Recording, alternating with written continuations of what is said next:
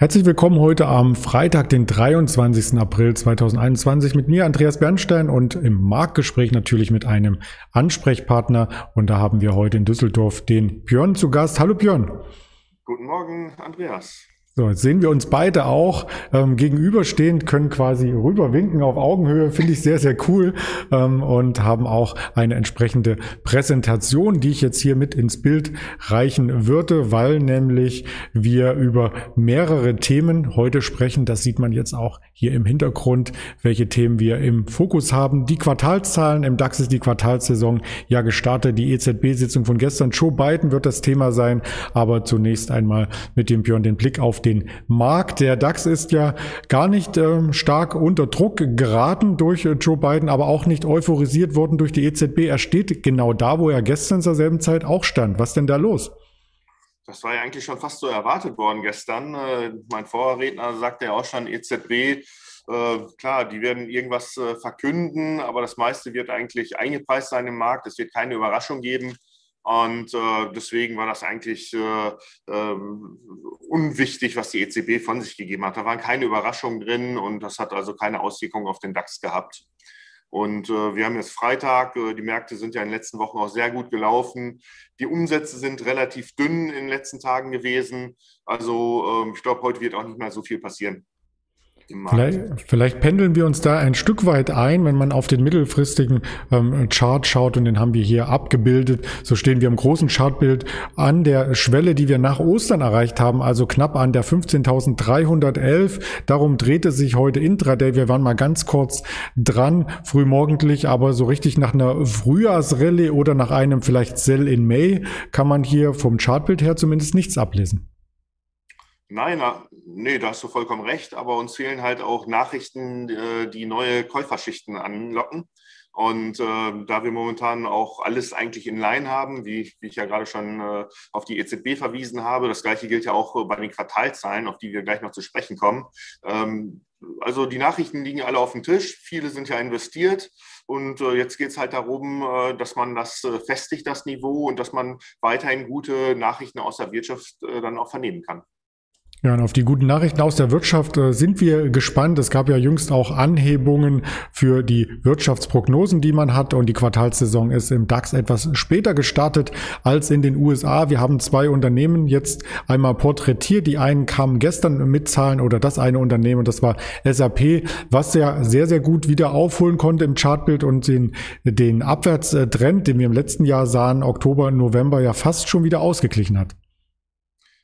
Ja, die Aktie sieht fantastisch aus, äh, charttechnisch. Und ähm, wir hatten eine Bodenbildung in den letzten Monaten gesehen, nachdem ja auch mal äh, äh, negative Kommentare vom Unternehmen äh, geäußert wurden. Aber jetzt momentan ähm, scheint sich das äh, Blatt zu wenden. Ähm, der Vorstand Klein hatte gestern auch nochmal darauf hingewiesen, äh, bei der Vorlage der endgültigen Zahlen, die gestern veröffentlicht wurden, dass man das stärkste Quartal oder eines der stärksten Quartale der letzten Jahre gesehen hat.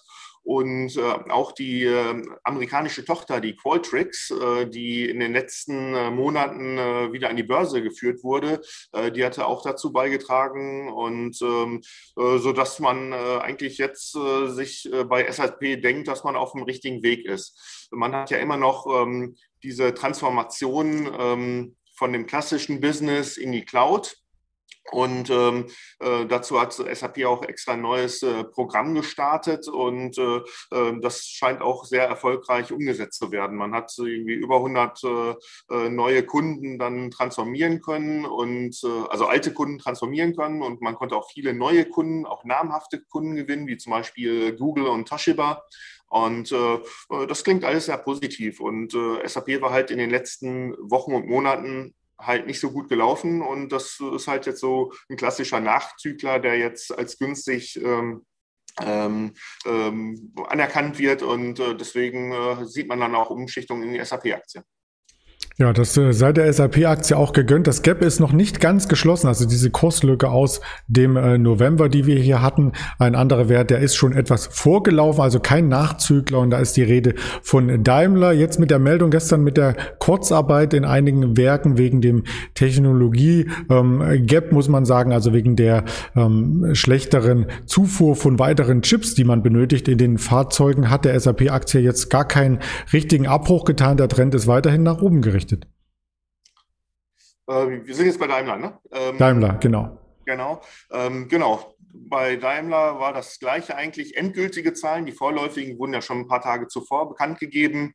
Man hat ein sehr, sehr starkes erstes Quartal gesehen und heute Morgen konnte ich noch ein paar Sätze aus der Analystenkonferenz noch vernehmen. Äh, da hieß es auch, das zweite Quartal äh, würde sehr gut laufen und man hat Rückenwind aus China. Äh, China ist halt, wie wir alle wissen, ganz äh, wichtiger Absatzmarkt für Daimler. Ähm, aber die Aktie ist natürlich gut gelaufen und äh, so ein, nach so einer Kursbewegung muss der Markt oder einzelne Aktien dann auch mal konsolidieren. Äh, was interessant ist, ist natürlich noch die Abspaltung ähm, oder die Aufspaltung. Man will ja das äh, gesamte Business will man aufspalten in äh, Autobau und äh, Lkw. Und dazu wird es dann im Herbst wahrscheinlich eine außerordentliche Hauptversammlung noch ähm, geben und wo das dann beschlossen wird. Und äh, diese Aufspaltung soll dann auch im Rahmen eines Spin-offs dann äh, durchgeführt worden werden. Äh, das bedeutet, dass dann jeder Daimler-Aktionär dann auch ähm, Aktien von, äh, von der äh, Lkw-Sparte bekommt. Das klingt auf jeden Fall spannend. Also da kann man sozusagen äh, wieder bei damals ähm, Siemens Infineon vielleicht auch einen Schritt weit in die richtige Richtung sich jetzt schon ähm, positionieren. Ähm, ein richtiger Positionierungsschritt in, Seiten, in Sachen EZB konnte aber gestern nicht vollzogen werden, weil wir hier quasi gar nichts Neues erfahren haben. Oder hattest du aus der Pressekonferenz noch was anderes rausgehört? Ja, man, man hört so leichte Spannungen äh, aus dem Rat der EZB, äh, wie die zukünftige ähm, Entwicklung oder Entscheidungen, wie die zu äh, fällen sein werden. Madame Lagarde, wie sie so liebevoll genannt wird, ähm, sagte auch, man, man lässt sich erstmal alle Optionen offen, bis, bis die Konjunktur halt ein klares Signal gibt, dass das Schlimmste der Pandemie dann ähm, ausgestanden ist. Aber wir alle müssen natürlich auch im Hinterkopf haben, dass das auch in einigen Monaten schon der, äh, der Fall sein kann. Und dann wird die Politik dann äh, sicherlich dann auch restriktiv äh, werden. Das heißt, die Anleihekäufe werden zurückgefahren und ähm, Geld wird aus dem Markt genommen. Äh, und dann müssen wir natürlich mal schauen, wie die Aktienmärkte das dann, ähm, dann auch äh, verkraften können. Aber das Problem haben wir natürlich auch in Amerika äh, mit steigenden Zinsen. das ist dann ein globales Anliegen und dann müssen wir halt schauen, wie gefestigt die Märkte sind. Ja, zum dritten Quartal soll das Vorpandemieniveau wirtschaftlich hier wieder erreicht worden sein. Und du sprachst schon Amerika an. Da gab es gestern nachbörslich ja noch die Meldung oder vielmehr die Erinnerung von Joe Biden. Er hatte es ja im Wahlprogramm nicht äh, etwa verschwiegen oder so, sondern es war vielleicht nur in Vergessenheit geraten, dass die Steuerlast ein Stück weit steigen könnte für die Reichen, also nicht nur die Superreichen, sondern die Kapitalertragssteuer betrifft es. Und da sehr viele Amerikaner am Aktienmarkt investiert sind, trifft es dann auch sehr viele Bürger, richtig? Sicherlich, aber ähm, man konnte auch vernehmen, dass es ja auch Einschränkungen gibt. Ich glaube, da geht es um ein äh, jährliches Einkommen von einer Million oder über einer Million Dollar. Mhm. Und dann muss man natürlich auch schon wieder zurückrechnen, wie viele Leute das betrifft. Klar, du hattest, glaube ich, heute Morgen in der Schalte schon gesagt, äh, dass äh, viele reiche Bürger stark am Aktienmarkt investiert sind und ihr Geld da an, dort anlegen.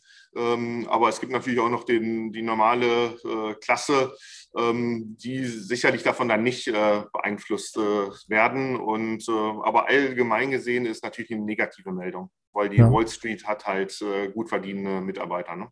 Sehr gut, das stimmt. Und äh, das Geld ist aber dann nicht äh, durch eine Umverteilung dann in andere Kanäle ähm, eingeplant, sondern es soll ja auch den Familien zugutekommen und insofern ist es vielleicht auch ein ganz guter Kreislauf. Ja, der ganz gute Kreislauf schließt sich auch bei unserer Berichterstattung hier auf den verschiedensten Kanälen der Alice Exchange, denn wir werden auch wieder ein Wochenendvideo produzieren und wir werden einen ETF vorstellen und das Ganze siehst du dann hier unter anderem auf YouTube, auf Twitter, auf Instagram, auf Facebook als Hörvariante auf Spotify, Deezer und Apple Podcasts jeden Tag. Also wir berichten nicht nur tagsüber mit den Händlern von der Börse oder vom Marktgeschehen, sondern auch am Wochenende über das Marktgeschehen, was sich ereignet hat. Ganz lieben Dank dir erst einmal, Björn, und schon mal ein schönes Wochenende.